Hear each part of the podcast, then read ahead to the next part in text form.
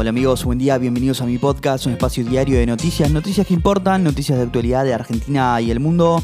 Hoy es viernes 12 de agosto de 2022 y así arrancamos con buenas noticias y con buena onda, que es lo más importante. Cuatro o cinco noticias para arrancar el día bien informado. ¿eh?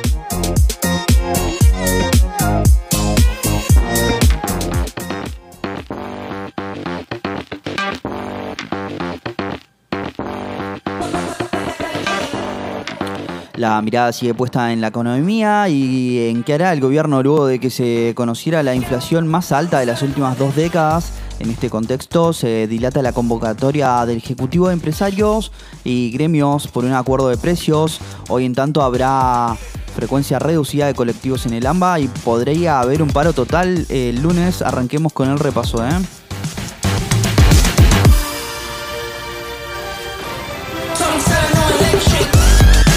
Tras conocerse la inflación récord en julio, el gobierno analiza postergar la convocatoria a empresarios y sindicalistas, las nuevas negociaciones por un eventual acuerdo de precios y salarios que habían anticipado el ministro de Economía Sergio Massa y el presidente Alberto Fernández están demoradas. Hasta ahora solo hubo contactos informales, pero no una convocatoria oficial. El empresariado cree que el contexto inflacionario dificulta definir costos para un acuerdo. ¿eh? Desde hoy rigen las nuevas tasas para plazos fijos para depósitos de hasta 10 millones de pesos hechos por personas humanas. El nuevo piso garantizado de tasa nominal anual será del 69.5%, antes era del 61%. ¿eh?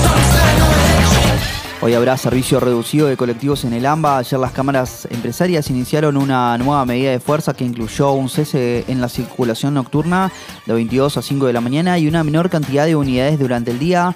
Reclaman al gobierno atrasos en los pagos de los subsidios. ¿eh? Algunos países de la Unión Europea cancelarán visados a turistas rusos. Los bálticos y algunos países del este planean endurecer las sanciones a Moscú con una restricción de los viajes que no sean por motivos humanitarios.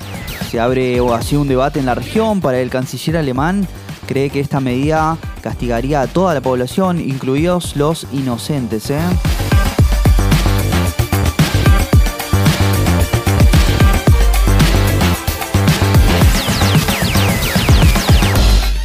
Final, Estudiantes se quedó afuera de la Copa Libertadores, pese a ser superior, perdió en La Plata por 1 a 0 con Atlético Paranaense tras un gol convertido en el último minuto del descuento. Antes le habían anulado al local un gol.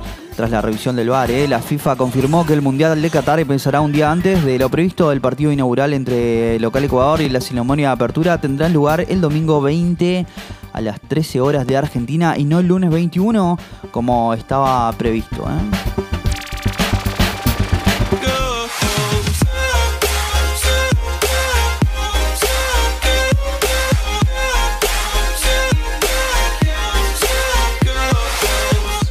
Y bueno amigos, si llegaste hasta acá te lo agradezco mucho. No olvides suscribirte, darle al follow y compartir. Te espero el lunes, che, con más noticias, ¿eh? Chau, chau.